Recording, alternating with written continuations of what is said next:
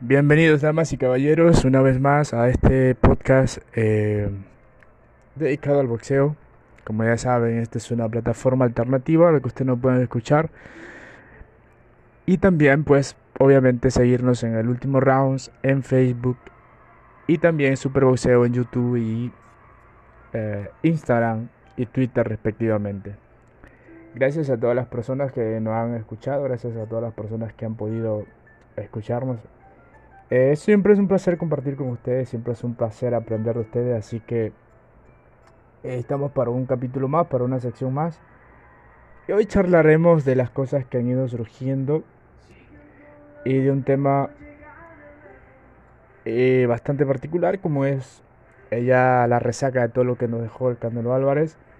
se ha anunciado que va a descansar hasta mayo, así que interesante, interesante lo que vaya a hacer el Canelo con su carrera una vez ya ha limpiado con, esta división. Y las noticias que empiezan a salir por ahí son los concernientes a los valores de pay-per-view que a los números de pay-per-view que el Canelo dejó una vez em, una vez finalizado todo el evento y que aún se contabiliza, pero que el aproximado va de 600 mil a 800 mil. Que la verdad digamos que desde mi percepción creí que sería mucho menos, creí que el Canelo vendería mucho menos, eh, porque tenía una gran competencia como lo es la UFC, que no ha develado sus números, pero que se espera que sean eh, números, grandes números por supuesto. ¿Qué nos, qué nos indica estos 800 mil, eh, estos 800 mil ventas, o estas 800 mil ventas de pay-per-view sobre el Canelo? Que es el hombre que hoy rige el boxeo. Pero bien, seamos realistas, no es el hombre que más vende dentro del boxeo. Esa es la realidad. El hombre que más vende dentro del boxeo es eh, Jay Paul. Y aquí donde nace la ironía, ¿no? Como el Canelo Álvarez es el rey del boxeo, pero no es el rey del pay-per-view. Algo del que, por ejemplo, Floyd Mayweather se jactaba, era que él era las dos cosas en simultáneo. Y tiene su sentido, ¿no? Que se jactara tanto porque lograr eso, eh, pues necesitas llamarte Floyd Mayweather para ser el rey del boxeo y en simultáneo el rey del pay-per-view. El Canelo es el rey del boxeo, pero el rey del pay-per-view es Jay Paul. Esa es una realidad que alguien como Jay Paul eh, venda un millón de pay-per-view eh, solo quiere decir que está habiendo una fuga de dinero en, el manejo de Canelo Álvarez a pesar de los millones y a pesar de las ventas. Y también significa que Jay Paul pues, es un hombre que tiene una maquinaria de venta bastante alto, rebasando los millones de ventas. Entonces, el millón de ventas. Eh, esa es la noticia que surge y para el Canelo es una noticia muy positiva, pero para el boxeo no creo que sea tan positiva. Y eso que eh, para que alguien venda mucho necesita tener un buen partner necesita tener alguien que venda mucho y Caleb Plan le hizo la segunda eh, en la segunda mitad de ya acercándose al combate Caleb Plan le hizo la segunda y sobre todo ese show de en la conferencia de prensa ayudó mucho para que estos números llegaran.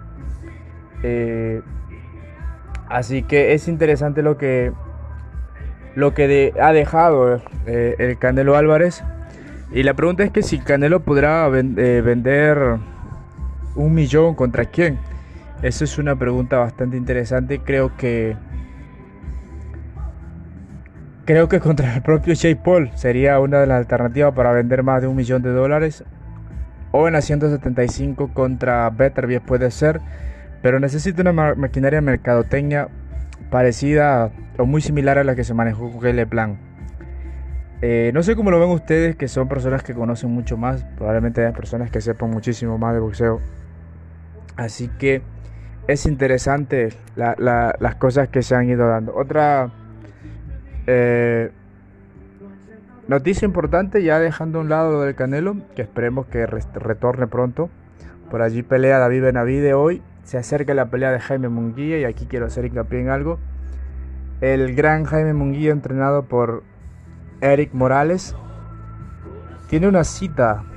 Tiene una cita con el espectáculo tiene una cita con el boxeo, tiene una cita eh, con el show. ¿Y por qué digo que tiene una cita con el espectáculo? Porque no es porque subestime la capacidad de Gay Rosado, sino que Jaime Munguía debería ser superior en todas las facetas que le pueda presentar eh, Gabriel Rosado. Y, digo que debería, porque sus proyecciones no es pelear con Gabriel Rosado, su proyección es pelear con lo mejor de lo mejor. Entonces, en ese sentido, tiene que, por supuesto, obviamente, mostrar algo superior a Gabriel Rosado. Cualquier resultado que no sea un knockout aquí, me parece que la imagen de, Jaime Munguía va a quedar un poco lacerado, un poco opacado, porque la gente la gente proyecta un knockout. Ahora, si no hay un knockout, es porque Gabriel Rosado, pues ya estamos hablando de un hombre, un guerrero de mil batallas que no tiene nada que perder. Y estamos hablando de que Jaime Munguía, pues, estaría bastante verde. Entonces, Jaime Munguía tiene una cita con el show y con la historia, tiene una cita con el boxeo, tiene una cita con, con el futuro del boxeo. No olvidemos la edad que tiene Jaime Munguía, así que va a ser muy interesante. No sé cómo lo vean ustedes, no sé qué percepción tenga de lo que pueda dejar Jaime Munguía, que se perfila como uno de los mejores de esta división de la 160. Em, por ahí se anunció la pelea de. Por ahí se anunció la pelea de. Eh, Bermúdez contra Yoguchi. Bermúdez contra Yoguchi. Que es una que es una super pelea en la, en la categoría 108, en donde Yoguchi es un supercampeón junto con eh, Alvarado y lo que era también la Pulga, que la Pulga pues perdió contra la Bomba González. Así que la pelea que queda es la de Hiroto Ryoguchi y Yoguchi. Así que Veamos qué sucede con esta pelea. Han ido surgiendo algunas noticias importantes. Eh, y esperemos que las peleas que la gente quiere pues se vayan dando. En ese sentido la AMB está intentando reducir al máximo las cantidades de títulos y me parece interesante. Eh, como decía, este fin de semana pelea David Benavide, uno de los hombres llamado a ganarle al Canelo Álvarez según experto, que yo personalmente no lo veo ganándole al Canelo, pero que la gente le tiene mucha fe a David Benavides. No sé si ustedes también tengan esa misma confianza, pero la verdad es que me parece un estilo muy... Em, no me parece un estilo que complica al Canelo, no me parece que sea el estilo... Eh,